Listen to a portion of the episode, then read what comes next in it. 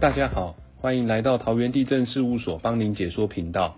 今天要来跟大家介绍什么是建物第一次测量、登记及如何取得建物的权状。在介绍建物第一次测量之前，我们先从权状向各位说明。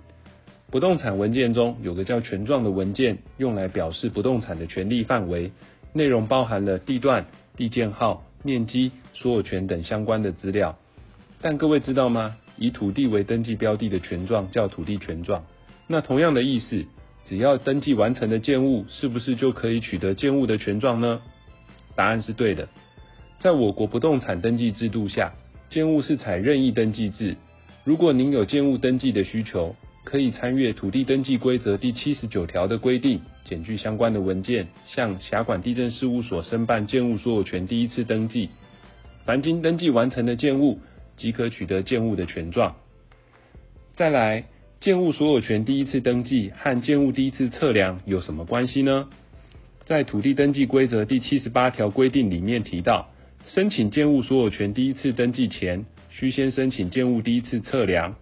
以建物权状为例，建物权状内容记载了所有权及建物面积等诸多的资料，其中针对建物的面积资料。